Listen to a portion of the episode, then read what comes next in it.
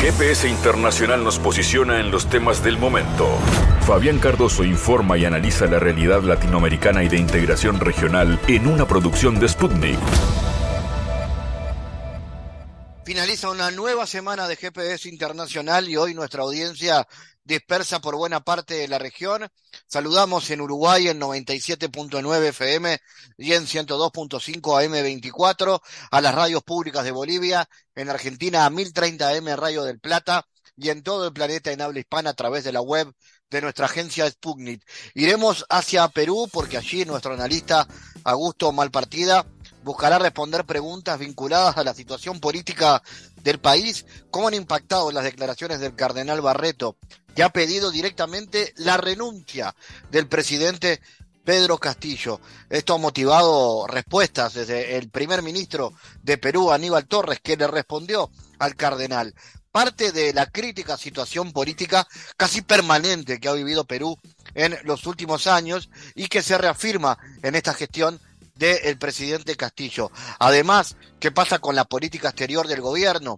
En horas claves para América Latina tras el triunfo del presidente Lula. ¿Cómo será la relación entre Brasil y Perú a partir eh, de ahora? También hablaremos de esto con Walter Faguaba desde El Salvador para saber también cómo desde Centroamérica y el Caribe se ve el resultado de esta importante elección para el sur.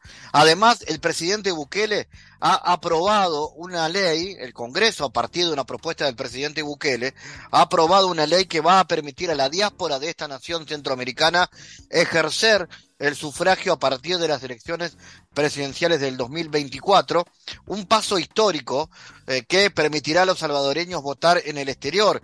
¿Qué cambios trae esto eh, para la política del país. Hablaremos también de la política de seguridad, un sello de la gestión del presidente Bukele. Como siempre, el espacio para la cultura, los libros, el teatro, la música en cada GPS internacional que cierra una nueva semana repleta de novedades en el continente de esta manera. En GPS Internacional localizamos las noticias de América Latina.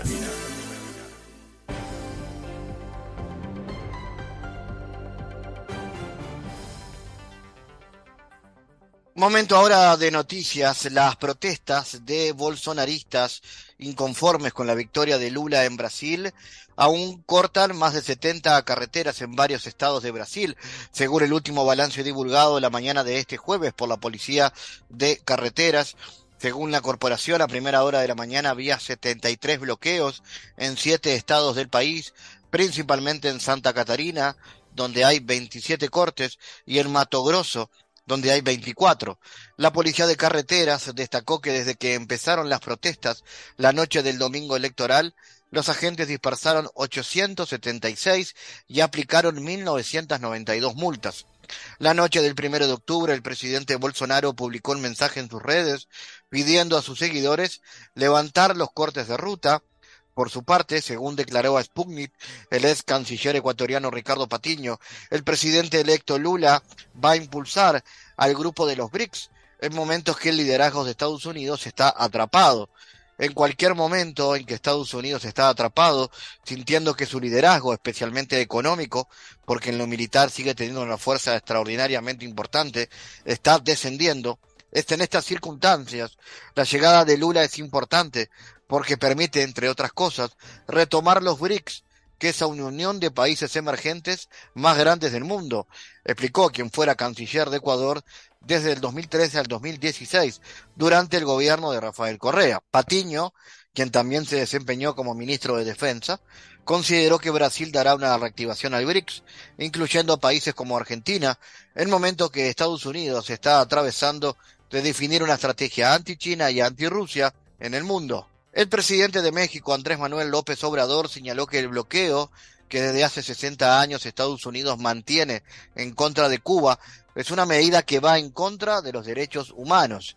Es una infamia lo que ha venido haciendo en contra de Cuba con el bloqueo del gobierno de Estados Unidos, sentenció el mandatario mexicano durante su conferencia de prensa este 3 de noviembre, horas antes de que en la Asamblea General de la ONU se discuta otra vez si se quita o no el veto económico a la isla. Es una medida retrógrada, medieval, inhumana, porque no es posible que se aísle aún más a un país como Cuba o cualquier otro país del mundo.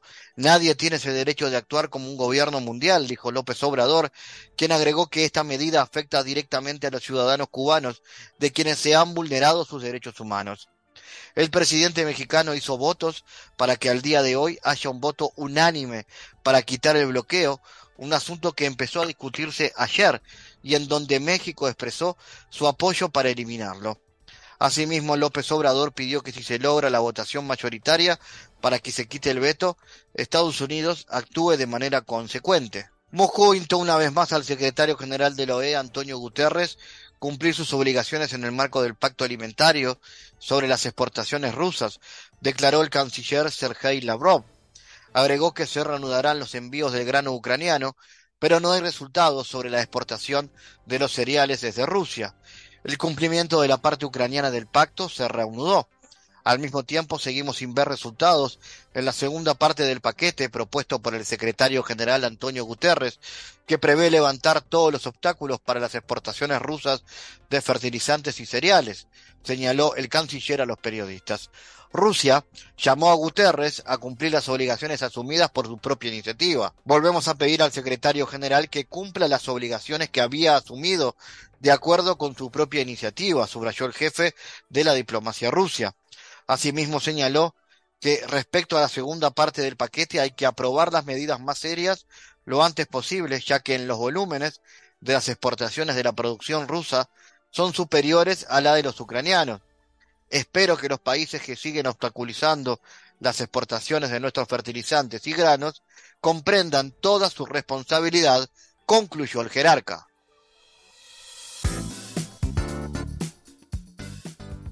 Bueno, hablemos del Salvador. El presidente Bukele ha saludado la aprobación en la víspera de una ley que permitirá a la diáspora de esta nación centroamericana ejercer el sufragio a partir de las elecciones presidenciales del 2024. Este es un paso histórico en el camino de brindarle los derechos que siempre le fueron negados a nuestros hermanos en el exterior.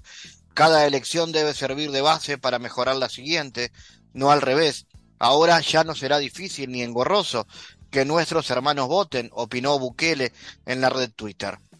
La Asamblea Legislativa aprobó el 18 de octubre en la noche, con 66 votos a favor, la ley especial para el ejercicio de sufragio en el extranjero, que permitirá el voto electrónico presencial y remoto para los salvadoreños residentes en el exterior de cara a los comicios del 2024. La nueva normativa aprobada por la actual legislatura, controlada por las bancadas oficialistas, deroga una ley previa sobre el voto exterior y divide a la sociedad salvadoreña entre detractores y entusiastas. Para hablar de este y otros temas que atañen a la realidad del Salvador, estamos en contacto con el analista Walter Faguaba, Walter, ¿cómo analizas esta iniciativa que podría permitir a la diáspora salvadoreña poder votar para las elecciones del 2024? Muy buenas tardes, saludos cordiales, Fabián, a toda la audiencia. Bueno, en primer lugar, es un paso importante, digámoslo, en materia de derechos que la población salvadoreña en el exterior tiene. Realmente no es una cuestión que deba detenerse más. De hecho, ya había anteriormente el intento de plantearse, pero nunca se concretó.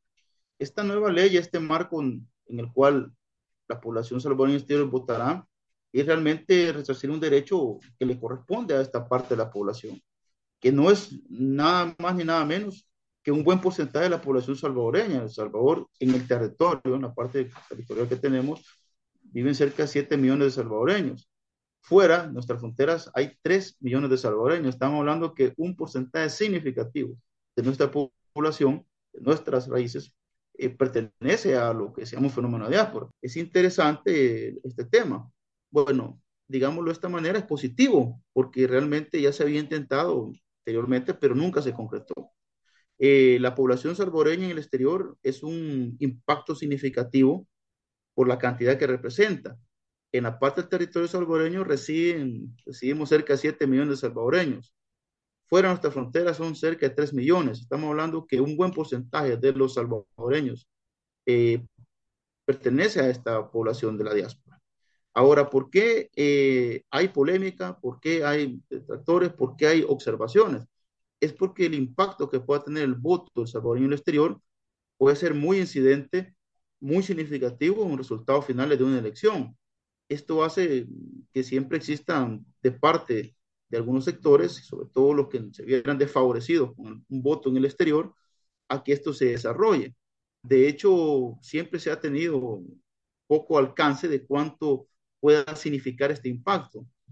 Bueno, en materia económica, la diáspora aporta casi un 20% de, de, de, la relación al PIB de lo que es la economía en el país, pero también políticamente puede incidir. De hecho, ya hay bastante incidencia. Eh, la diáspora salvadoreña está organizada, actualmente está en el debate público, sigue en el debate público y por lo tanto es parte fundamental de la vida política nacional. Ahora, la existencia de, este, de esta ley va a resarcir un derecho y va a garantizar o va a buscar que se garantice una, una deuda que, como llamaba el presidente Bukele y, la, bancada CIAN, una deuda histórica con esta población.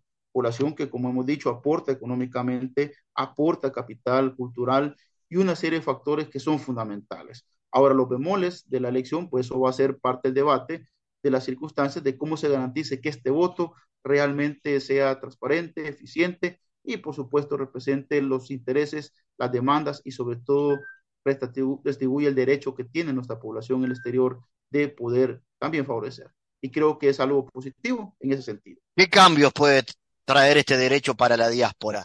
¿Se pueden dar cambios incluso en, en, el esquema político electoral del país? Pues hasta cierto punto la incidencia que puede tener, sí, eh, aunque se ha limitado un poco con el tema de la residencia, pues el que no tenga una residencia en el país o ha sacado su uso o momento de identidad en el país, pues sus votos valdrían para San Salvador. Algunos están diciendo de que esto lo que va a impactar es en los votos de residuos, porque en el país el tema de cocientes y residuos favorece en un momento determinado partidos con minorías eh, y que hoy con el caudal de votos que pueda tener una diáspora pueden automáticamente desaparecer muchos partidos que son poco favorecidos en el territorio. Eso es lo que se está hablando como un impacto político directo. Otros dicen que eh, la, la, intención de, del voto en el exterior tiene que ver con el apoyo que pueda tener el presidente Bukele para las elecciones 2024, algo que es desvirtuado porque internamente pues su caudal de voto es suficiente para poder competir y, ganar actualmente según los sondeos. En el futuro, por supuesto, la diáspora puede tener un importante caudal político y decidir, pues en este momento no, está, no pueden decidir en alcaldes, sino que nada más en la parte legislativa y presidencial y pueden poner una agenda y, y por supuesto, establecer ya determinaciones sobre la parte de su participación y no solamente una participación como hasta ahora, hasta cierto punto ha sido más de resonancia y de, y de, y de discursos que hoy sí coincidencia. Eh, organizados y bien planteados pueden ser una fuerza política inclusive eh, con cierta distancia de las que están actualmente en el país, algo que no se prevé por el momento ya que existen alianzas fuertes con las fuerzas que en el país residen actualmente. Walter, ¿cómo está el país ahora en materia de seguridad?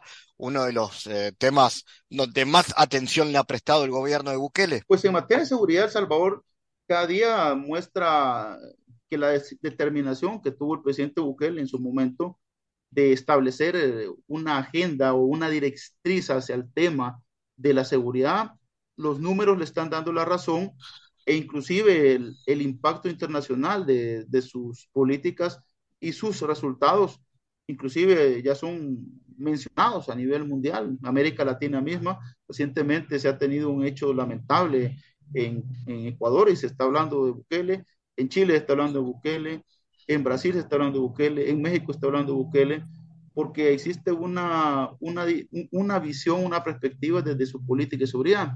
Él tuiteaba aquel día y con respecto a lo de Ecuador, porque se hablaba del tema de un estado de sección, decía un estado de sección sin una estrategia no, no, no es nada, porque el estado sección es una herramienta. Y precisamente la apuesta principal del presidente Bukele en su momento fue el plan control territorial, que es la matriz de todo. Este plan control territorial, entre sus directrices más generales, era precisamente ir desarticulando la incidencia de los grupos criminales pandilleriles en las estructuras penitenciarias y en los territorios. Ahora, con la escalada de violencia en marzo de este año, las pandillas pues llegaron a, a, a plantear algún tipo de incidencia, pero la herramienta del Estado sección permitió llevar al tope lo que es este plan. Ahora, en ese sentido, se han pronunciado diversos productivos que eran los más afectados en materia económica y la sociedad misma se ha puesto favorable en las encuestas que hacen todas las encuestas, encuestadoras, tanto que favorecen o no favorecen al gobierno en algunas menciones, y siempre el tema de la seguridad sale como el mejor evaluado del presidente eh, y su gabinete de seguridad y el trabajo que se hace en este tema. El país sí ha cambiado en ese sentido.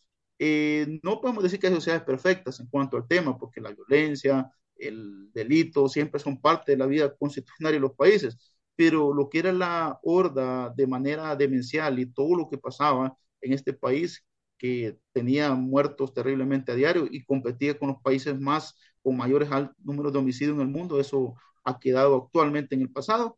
La sostenibilidad va a depender de muchos factores, pero sin duda en materia de seguridad El Salvador ha logrado un cambio importante. Este año se espera que sea el año que tenga en cifras el año más seguro y con la reducción más alta de violencia de, de, carga letal armada. Walter, ¿cuáles son hoy los posicionamientos más importantes del Salvador en materia de política exterior, los vínculos con Sudamérica y las perspectivas en, en la relación con los gobiernos progresistas, ¿no? Lo que está sucediendo con Colombia, Chile y ahora Brasil. Bueno, en términos generales, Salvador eh, se ha posicionado o ha tratado de posicionarse. El discurso que ha planteado el presidente Bukele en Naciones Unidas fue claro. Eh, nosotros queremos tener contacto con todo el mundo, pero el mundo no puede venirnos a decir cómo hacer y resolver nuestros problemas, más allá de lo que nosotros podamos hacer. Eh, posicionamiento del presidente Bukele se encuentra muy cercano a una visión soberanista del respeto a una democracia autoadministrada y que la población sea la que determine en última instancia eso y que los problemas que son propios del país se encuentren resueltos a partir de la matriz de cómo el salvadoreño históricamente ha ido construyendo su, su situación. Ahora, esto lo ha puesto en distancia, por lo menos con la actual administración del presidente Biden, eh, administración demócrata, cuestión que no pasó con la administración Trump, por ejemplo, eh, lo ha puesto en muchos a veces escenarios con la Unión Europea y países que están más eh, regidos por una agenda más global, más girada pues a, a temas de, digámoslo, de derechos humanos en materia de protecciones y otro tipo de ámbitos, pero el acercamiento que ha tenido a estas visiones, pues también comparte, El Salvador sigue manteniendo relaciones diplomáticas con Estados Unidos, eh, sigue manteniendo relaciones diplomáticas con Europa, no ha habido ruptura, de, ha habido tensiones, y por supuesto ciertos niveles de, consultas, pero no ha habido una, una, ruptura. El Salvador quiere, en las perspectivas y palabras del presidente de la República, mantener estos vínculos. Ahora, eh, en materia de la ola de progresismo en América Latina, eh, ha habido hasta cierto punto, con el caso de Chile, con presidente Boris, ciertas alusiones, eh, que las cuales han sido sorteadas y ha habido, ha habido debates amplios en redes sociales, eh, no se ha visto un acercamiento. De hecho, históricamente El Salvador con Sudamérica no ha tenido una, una cercanía más allá de la hermandad como pueblos y las relaciones diplomáticas que se puedan tener. En su momento, cuando las, las relaciones más cercas que tuvieron eh, fueron con el caso de Colombia, con, con, con estuvo Arena, eh, Brasil, con el tema con, con su Funes Cartagena, a través de su esposa, que era de origen brasileño y perteneciente al PT, pero lejos de eso, las relaciones entre El Salvador y Sudamérica han sido básicamente en la línea de, los vínculos diplomáticos que puedan tener y establecerse. Ahora, eh, la sumatoria que pueda tener Salvador a la ola de progresismos y el establecimiento de una nueva configuración del mapa político, ideológico de América Latina va a ser algo que se va a abrir la puerta, sobre todo porque eh, Centroamérica misma ahorita no se tiene un contacto y, una, y, un vínculo tan fuerte. Tenemos a la para a Honduras, que recientemente ha girado pues su, su visión hacia un gobierno más de izquierda, y El Salvador ha mantenido, sí, ciertos acercamientos a ciertos contactos e inclusive hasta ciertas reuniones más cercanas en el marco de la diplomacia como tal. Por lo tanto, creo que más bien El Salvador va a mantener su postura, como lo ha hecho en temas, eh, menos con el tema de la guerra entre Rusia y Ucrania, en algunos conflictos internacionales, ha mantenido una posición abierta de neutralidad en algunos puntos, en otras de abstenciones, eh, y buscando respetar esas determinaciones. Ahora, cómo El Salvador se posicione, creo que va a ser importante irlo viendo eh, conforme se va generando estos cambios y estas posturas hacia las transformaciones o las expectativas que tiene la población en América Latina de realmente despegar y, y ir saliendo de estas visiones colonialistas que históricamente han atrapado a nuestros pueblos en las visiones más egocentristas y muy poco afincadas en los potenciales que nuestros problemas tienen y que hay, que, hay que resolver. un reto importante en ese sentido para el contexto de la diplomacia y las relaciones internacionales de El Salvador. ¿La relación con Estados Unidos ha mejorado, Walter? Eh, se han tenido ciertos acercamientos en los últimos días. De hecho, Estados Unidos tenía, eh, se había separado completamente la atención al tema, por ejemplo, de la asistencia militar o, o para el tema de seguridad. Recientemente, la encargada de negocios hizo una entrega, una dotación de helicópteros nuevos a la Fuerza Armada, cuestión que no se había visto en mucho tiempo. De hecho, había Salvador ha, librado una guerra contra las pandillas, como le llamó el presidente, ha hecho una batalla contra estos grupos criminales que representan un alto riesgo para la población y sin ni siquiera recibir en este momento era la primera ayuda que se conoce públicamente que se tiene. De ahí todo ha sido fondos del Estado, fondos de los contribuyentes que se han tenido para este combate y esta lucha que se está haciendo pues, con estos grupos criminales. Digamos lo que se ha mantenido tensamente, normal, eh, la parte, pues en la parte de desarrollo que tienen los territorios, eh, las relaciones con su AID se han mantenido, se han reducido los proyectos, sí, en gran medida, pero se mantiene una relación, digámoslo, eh, pasiva en este momento, sin mayores sobresaltos saltos a como se había tenido anteriormente. Pero sí hay un mensaje de la, de la encargada de negocios de querer acercarse al gobierno, empezar a hablar y ver cómo se detensa la situación, que estuvo en un momento determinado pues, en puntos de importantes sobresaltos. Walter Faguaba, gracias por tu análisis para GPS. Muchas gracias, Fabián. Gustos de saludar de aquí a Salvador. Todas las bendiciones. Analizamos los temas en GPS Internacional.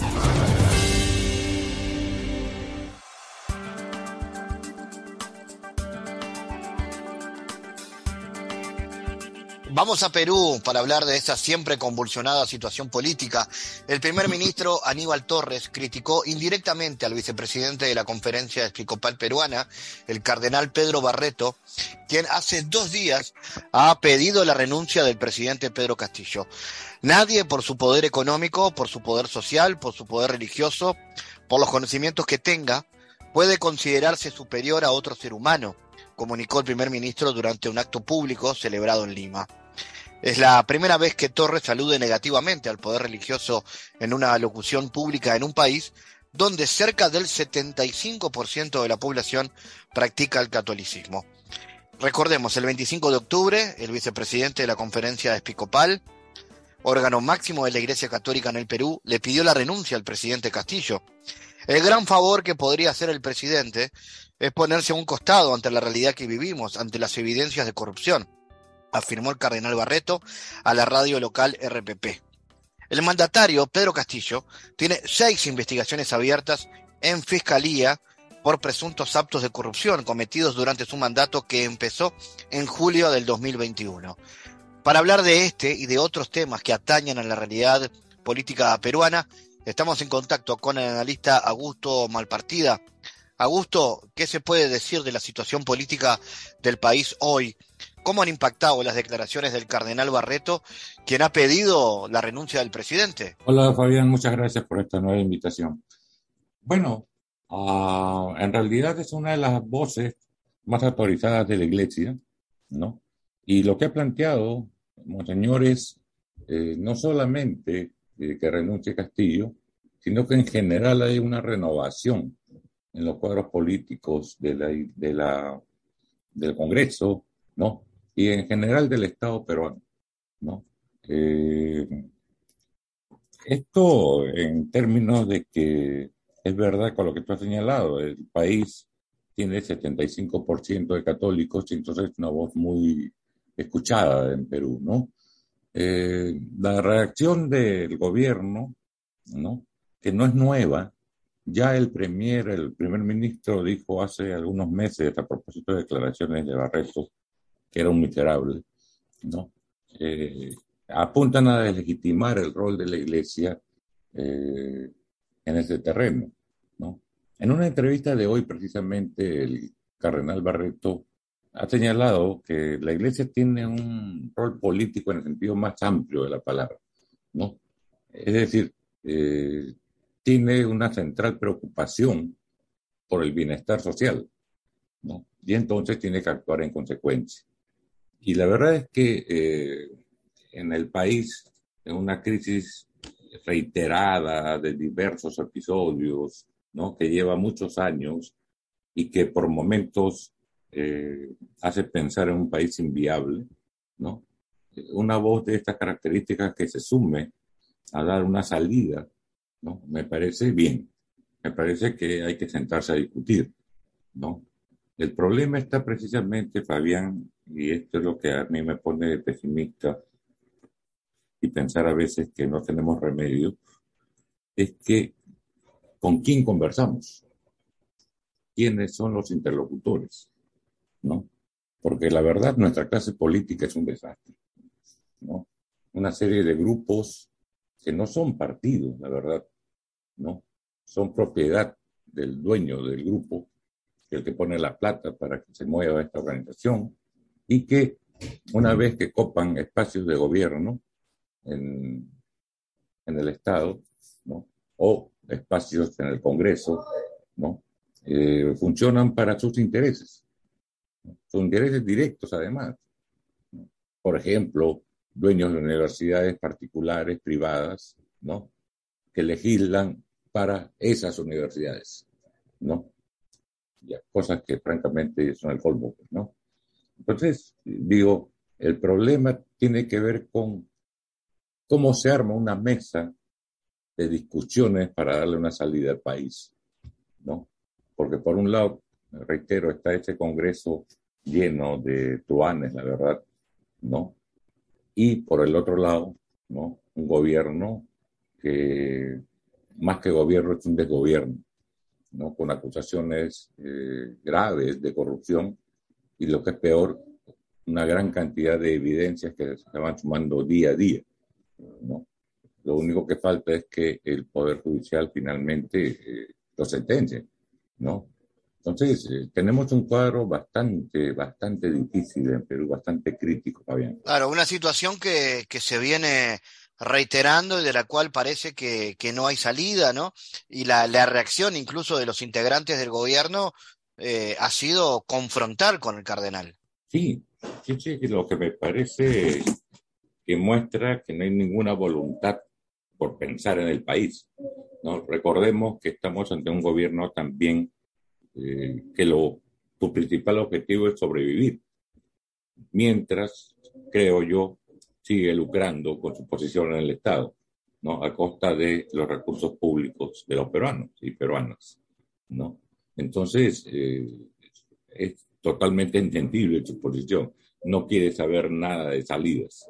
¿no? Eh, y lo peor es que incluso la oposición pareciera estar entrando a una lógica de pues, mejor no movamos todo para que todo quede igual, ¿no? Eh, nos quedamos todos, ¿no? Cuando en verdad la población está planteando que se vayan todos, ¿no? El tema es cómo eh, establecemos eh, salidas ordenadas para esa salida de todos. Y finalmente tengo que decir, no creo que haya salidas inmediatas. ¿no? Por ejemplo, sale Castillo, el presidente, entra la, la vicepresidenta, ¿no? Y ese Congreso va a querer bajarse a la vicepresidenta para asumir ellos la dirección del Estado, ¿no? Y la gente no quiere eso tampoco, ¿no?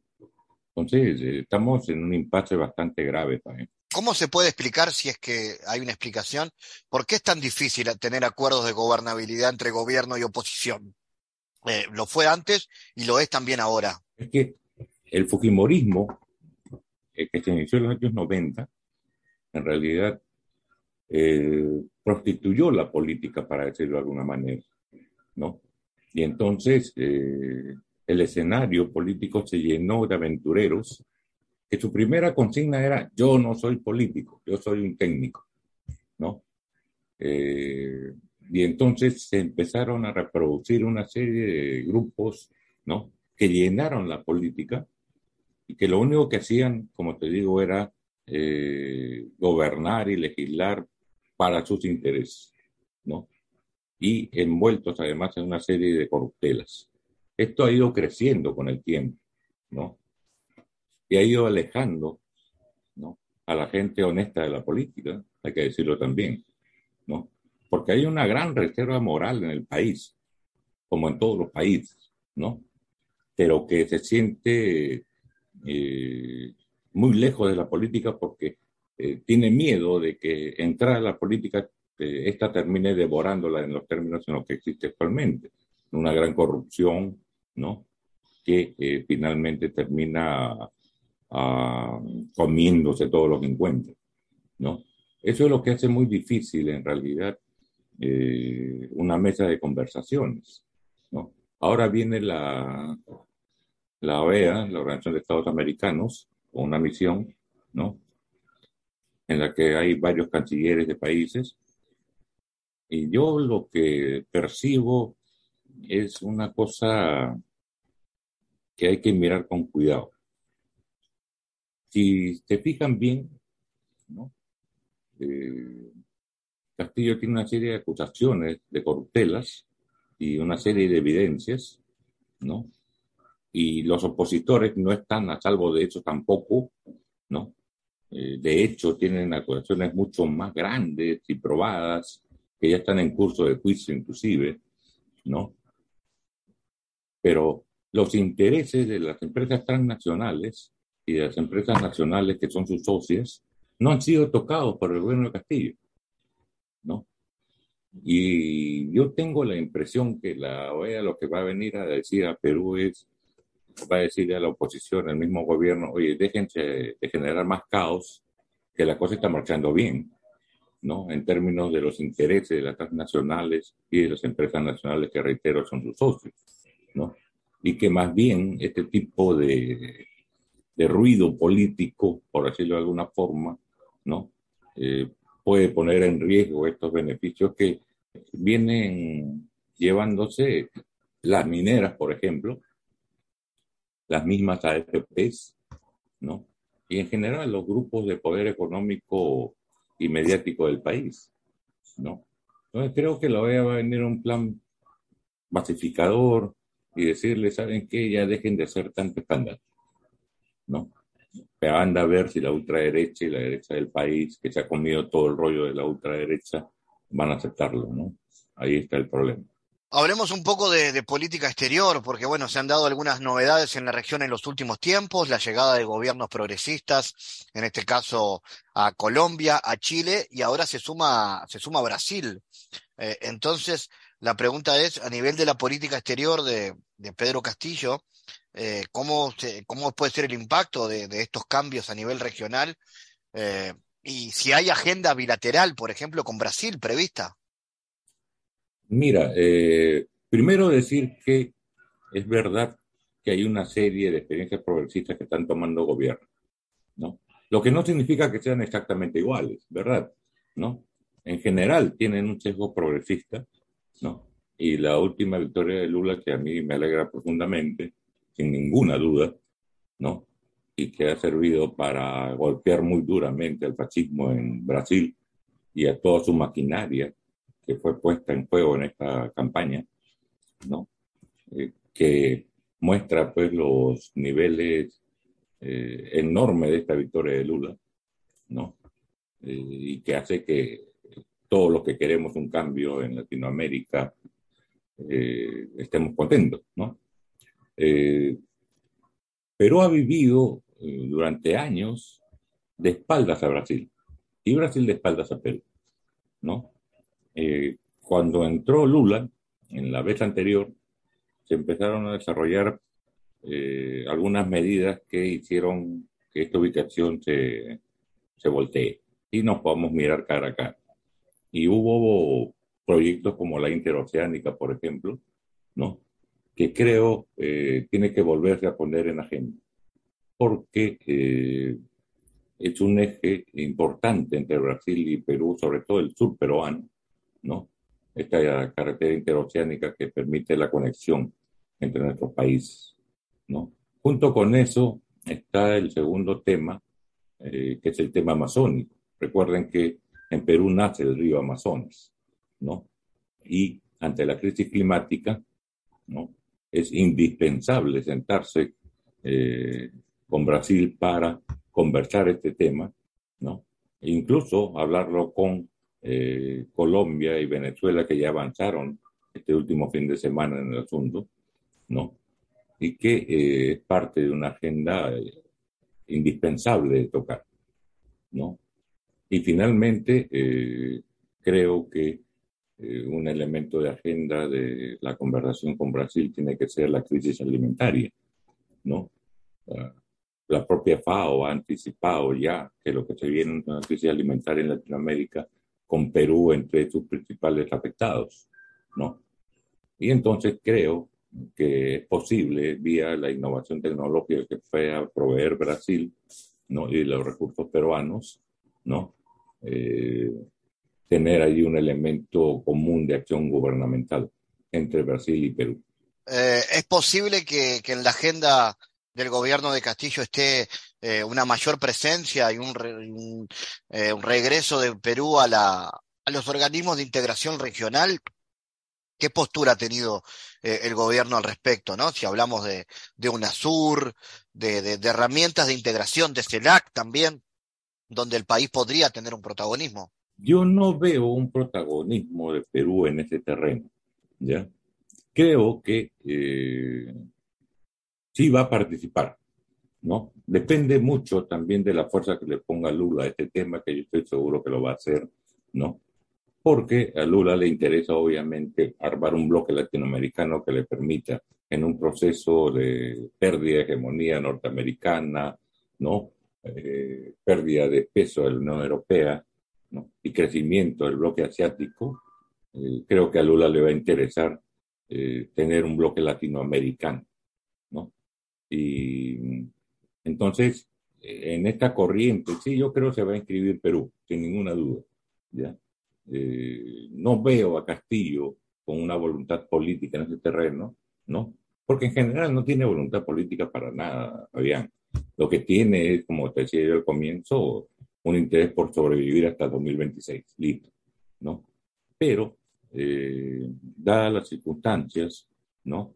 Y como digo, eh, Lula, eh, Petro, ¿no?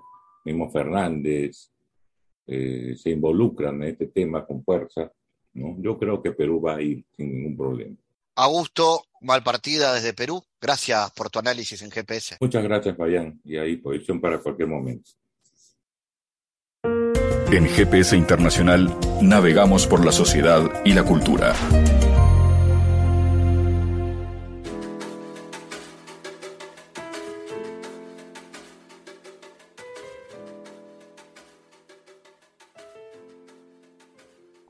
Un pasado que se conjuga en futuro es el libro de Mario Cayota sobre el pensamiento y acción del presidente Tabaré Vázquez. Eh, dice la contratapa, a fines de febrero del 2020, Tabaré Vázquez conmovía con sus palabras a la multitud que se había concentrado en la Plaza Lafone. Nadie lo sabía entonces, pero ese fue el último encuentro público de Tabaré con su pueblo. La emoción que se veía en ese acto fue del reflejo del, eh, del episodio que impulsó a Vázquez a postergar su vocación por la medicina y abrazar la política y que lo llevó dos veces a la conducción del país, erigiéndolo como el primer presidente progresista. Eh, este libro fue imaginado por el propio Tabaré como testigo de su lucha y de sus desvelos. El autor con el que estamos, Mario Cayota, lo ha acompañado mucho, es un amigo cercano a él, y ha tenido mucho que ver también con algunas de las políticas que ha impulsado Tabaré Vázquez. Lo primero, Mario, gracias por eh, atendernos, decir que el prólogo eh, es del doctor Álvaro Vázquez, hijo de Tabaré, hijo del expresidente Vázquez. Eh, Mario, ¿quién fue Tabaré Vázquez para el Uruguay y qué ha significado para la historia del Uruguay? Yo diría que fue un estadista que a través de, de su proyecto eh, cambió el Uruguay, cambió el Uruguay. Y de alguna manera eh, el libro apunta a eso. ¿eh? Yo no pensaba escribirlo, mi, mi idea no era escribirlo. él me llamó y lo que él justamente me insistió es en que el libro tratara de lo que se hizo, no, no, no de quién él había sido. De todas maneras, ahí discrepé con él eh, muy cordialmente y le dije, eh, Tabaré, eh, eh, el proyecto está indisolublemente unido a tu persona, a tu experiencia.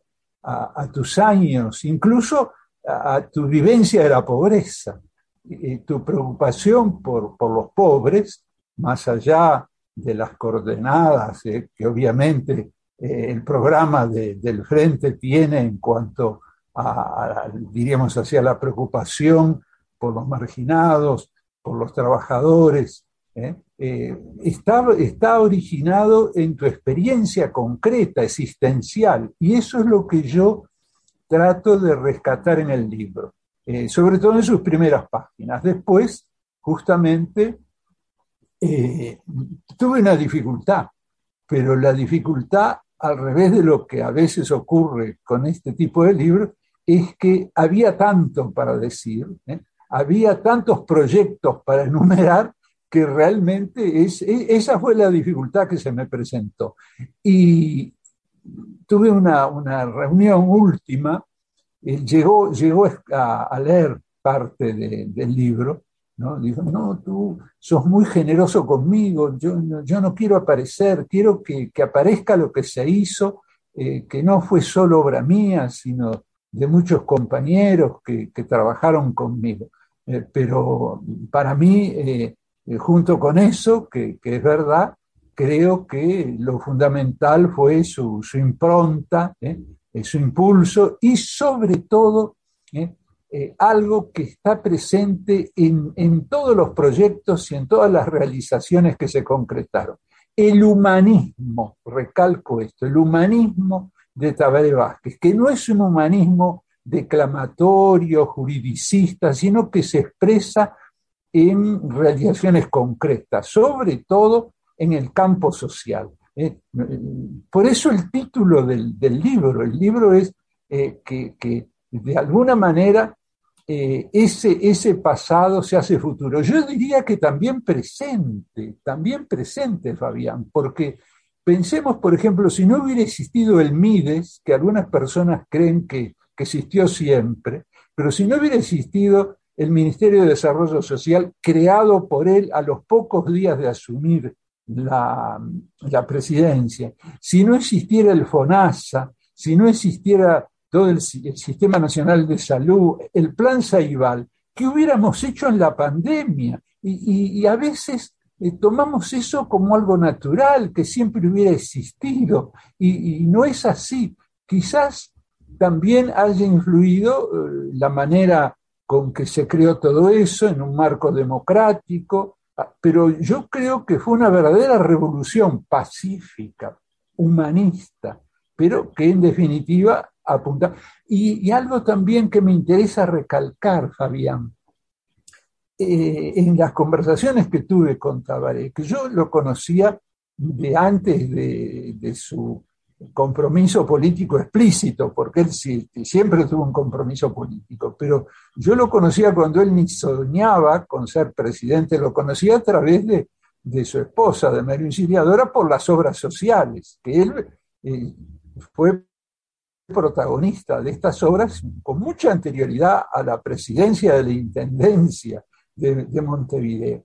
Y, entonces él lo que me decía era lo importante que quede como legado eh, el rumbo, eh, eh, algo que también los paisanos hablan mucho del rumbo, el rumbo de nuestro proyecto. Después que hubo falencias, que hubo errores, es un caminar, decía, y en el caminar, bueno, hay, hay traspiés, hasta se puede uno caer y embarrar, pero lo importante es el rumbo, me lo dijo muchas veces y en el libro yo lo reitero en forma expresa, porque ese, ese es el pensamiento de, de Tabaré Vázquez en, todo esto.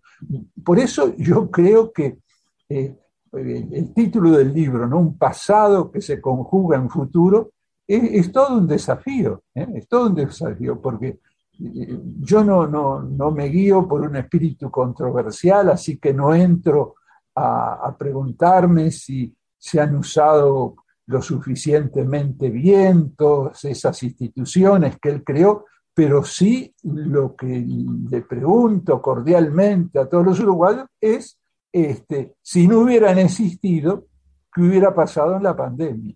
O sea que yo ahora digo, es, futuro, porque creo que, todo esto debe de profundizarse, él hablaba, ¿eh? no, no hemos empezado, esto tiene que continuar, eh, pero creo que también es presente, es también presente porque de algún modo ¿eh? Tabaré Vázquez sigue presente en todas estas instituciones hay, jóvenes, por ejemplo, que no saben que el MIDE fue una creación exclusiva de Tabareva. Es una experiencia personal que tengo. Este, he hecho una especie de encuesta casera, ¿no? No, son muchos. ¿eh? Las personas ya de más edad sí lo saben. Yo tengo 86 años. Eh, no, no, en esto no me ha guiado un propósito de protagonismo, ya, ya que, puedo esperar, ¿no? No, no tengo intereses de esa, de esa naturaleza, ¿no? No, no, tengo muy claro que ya no soy ningún protagonista, ¿eh? pero lo que me importaba era, sobre todo, ¿eh? para los jóvenes, eh, mostrarles este, este legado, independientemente de, del partido, de, las, de sus opciones políticas, mostrarles todo esto que se hizo, que no, no, no pretendemos, el mismo Tabaré me lo decía, no, no pretendemos un relato, diríamos, es una historia mirífica, idealizada, no, no, no, este, eh, realista, realista, pero eh, sí, insisto, ¿no? Eh, resaltando, conociendo y, y, hasta reflexionando sobre el rumbo, el rumbo, ¿no? Sí, Mario, no, y en ese rumbo, ¿se puede, tiene respuesta a la pregunta cuál es la obra más importante, el legado más importante que dejó Tabaré Vázquez? ¿O, son respuestas múltiples? No, no, sí, ahí está, es cierto, es cierto. Este, tu comentario es muy pertinente, ¿no? tanto la pregunta como el comentario. No, eh, yo la dificultad que, que encontré fue justamente la multiplicidad de, iniciativas, de proyectos. Eh, eh, por ejemplo, en, el primer periodo hay, más de 40, casi 50 leyes, ¿no? Eh, que, abarcan aspectos muy diferentes, prácticamente, este, diríamos así, hacer un nuevo Uruguay, un nuevo Uruguay, que eso es lo que llevó a que los salarios aumentaran de, de manera este, notoria. Y, así el número de pobres, ¿eh? del 32% de, de, pobres se bajó al 7%. Y me decía Tabaré, hay que seguir trabajando, hay que, eh, esto no es suficiente, la indigencia, ¿eh? que, que, que, en el periodo de Tabaré llegó a ser del 0,1%. Cuando uno compara con lo que era la realidad del Uruguay, se da cuenta de eso. Pero no, no, quisiera compartir con los escuchas eh, mi última reunión con Tabaré. Ya, ya estaba enfermo, sabía de su metástasis, muy lúcido, eh, tenía ya algunos problemas de, motricidad, ¿no? pero estaba muy lúcido. Estuvimos hablando cerca de, una hora y media y lo que yo resalto y, recalco, valga la redundancia, es que yo no pensaba escribir este libro, sintiéndome muy identificado con Tabaré, estando muy cercano a él, siempre quizás un poco hasta en las sombras, ¿no?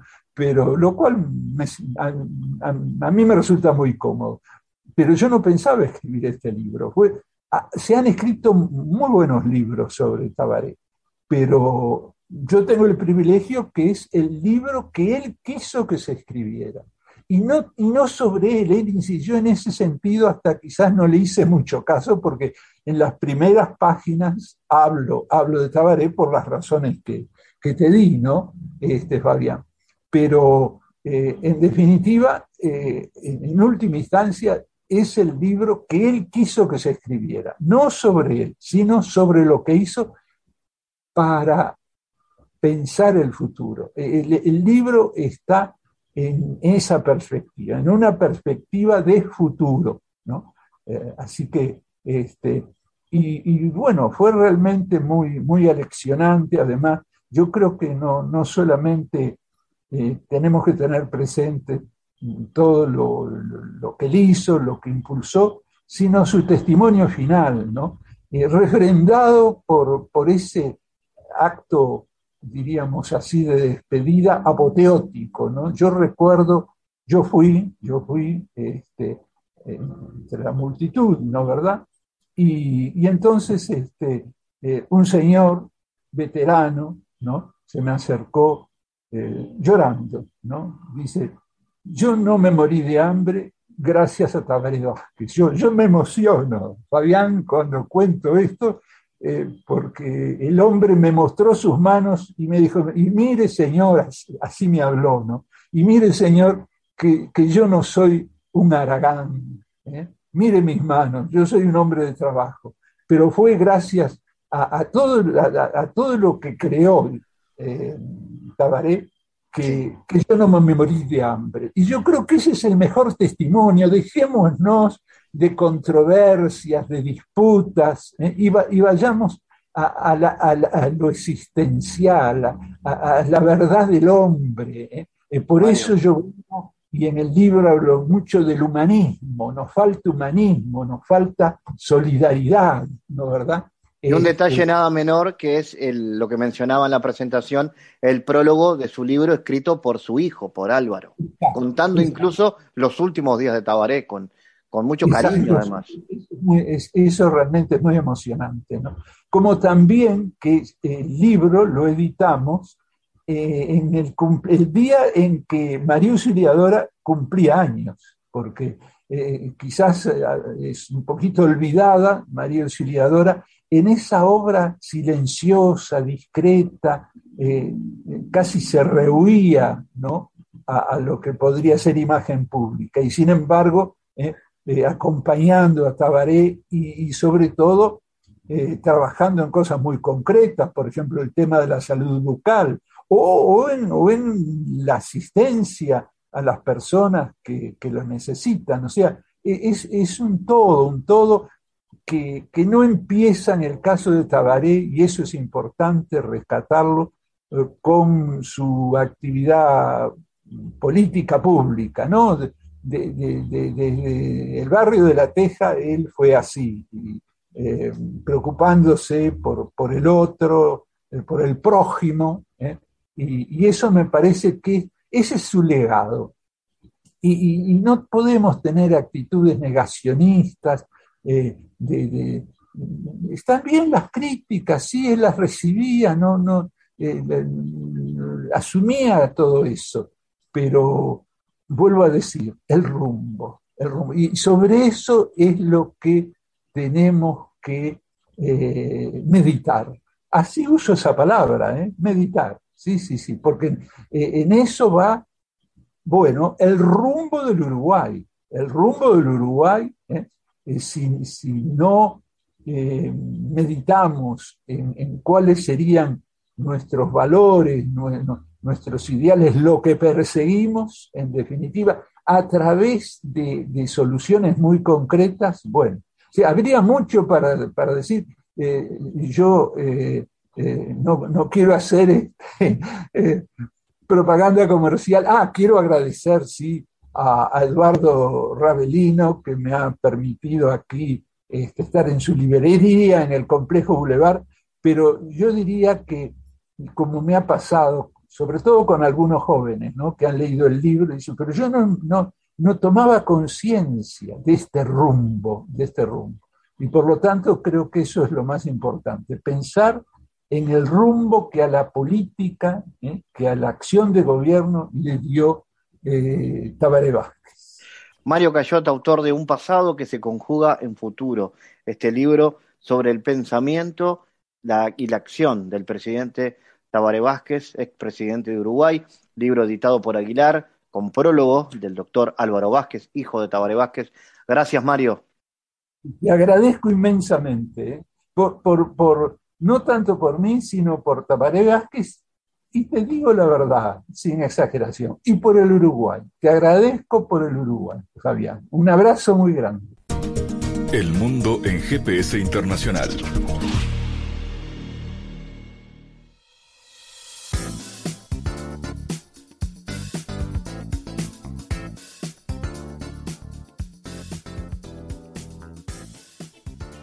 En Diálogos Geopolíticos analizamos diversos asuntos que atañen a la política mundial, desde el abordaje de los ámbitos multilaterales de articulación política a nivel global hasta las cualidades y los propósitos de las configuraciones regionales, tanto en América Latina así como en otras regiones. Nuestro objetivo es poner foco a una gran diversidad de temas que atañen a la geopolítica en el mundo contemporáneo. Para eso vamos a recibir a Santiago Caetano, aquí en GPS. Bienvenido, Santiago. ¿Qué tal, Fabián? Como hemos señalado en anteriores columnas, el mundo, en lo que va del siglo XXI, ha estado viviendo un proceso de transición entre un orden global establecido en el siglo pasado, bajo la hegemonía norteamericana, y otro en gestación, que tiende hacia la multipolaridad. En este sentido, se destaca la preeminencia del neoliberalismo y la democracia como sistema político, en las cuales han sido las fuerzas que forjaron los procesos de la globalización, particularmente durante los años 90 década en la que durante la mundialización del capitalismo a causa del fin de la Guerra Fría y por tanto la bipolaridad en la estructura del sistema internacional, esta fue una narrativa generalmente aceptada por gran parte de los países del mundo. Sin embargo, en la actualidad, las llamadas potencias emergentes, eh, muchas de las cuales, a diferencia de Rusia y China, no tuvieron mayor significación política durante la Guerra Fría, han intentado tener una mayor incidencia política en los procesos del sistema internacional, a los efectos de forjar modelos de gobernanza alternativos. En este sentido, en conjunto con la creciente asertividad geopolítica de China y Rusia en los últimos años, eh, tanto Brasil como India y Sudáfrica han visto la pertenencia a los BRICS como una plataforma para la cooperación económica con motivo de forjar un orden alternativo a partir de una asociación este-sur. Por su parte, refiere importancia hacer mención al paradigma estructuralista que indaga en los orígenes, carácter y consecuencias del sistema capitalista mundial. Y por consiguiente, este paradigma centra su análisis en torno a las desigualdades en términos de desarrollo económico. Em, con respecto a la escuela inglesa, la investigadora Diana Tucia severa que confronta tanto las visiones estatocéntricas de la interdependencia como las preocupaciones sobre la hegemonía como reserva estadounidense. En esta línea se advierte una intensificación de los procesos productivos por parte de los países de los BRICS a partir del establecimiento de empresas transnacionales para la exportación eh, de productos y servicios, como consecuencia de las ventajas competitivas en relación a los costos de producción.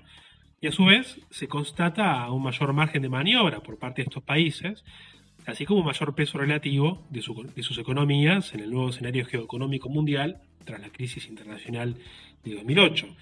Y en tal sentido, eh, ya se podría advertir un cambio de poder en la economía internacional cuando irrumpió la crisis financiera en ese año y estos países continuaron creciendo, siendo actores importantes en el proceso de recuperación económica global. Gracias Santiago por tu aporte a GPS Internacional. Gracias Fabián, hasta la próxima. Les recordamos las formas de seguirnos a través de nuestras redes sociales.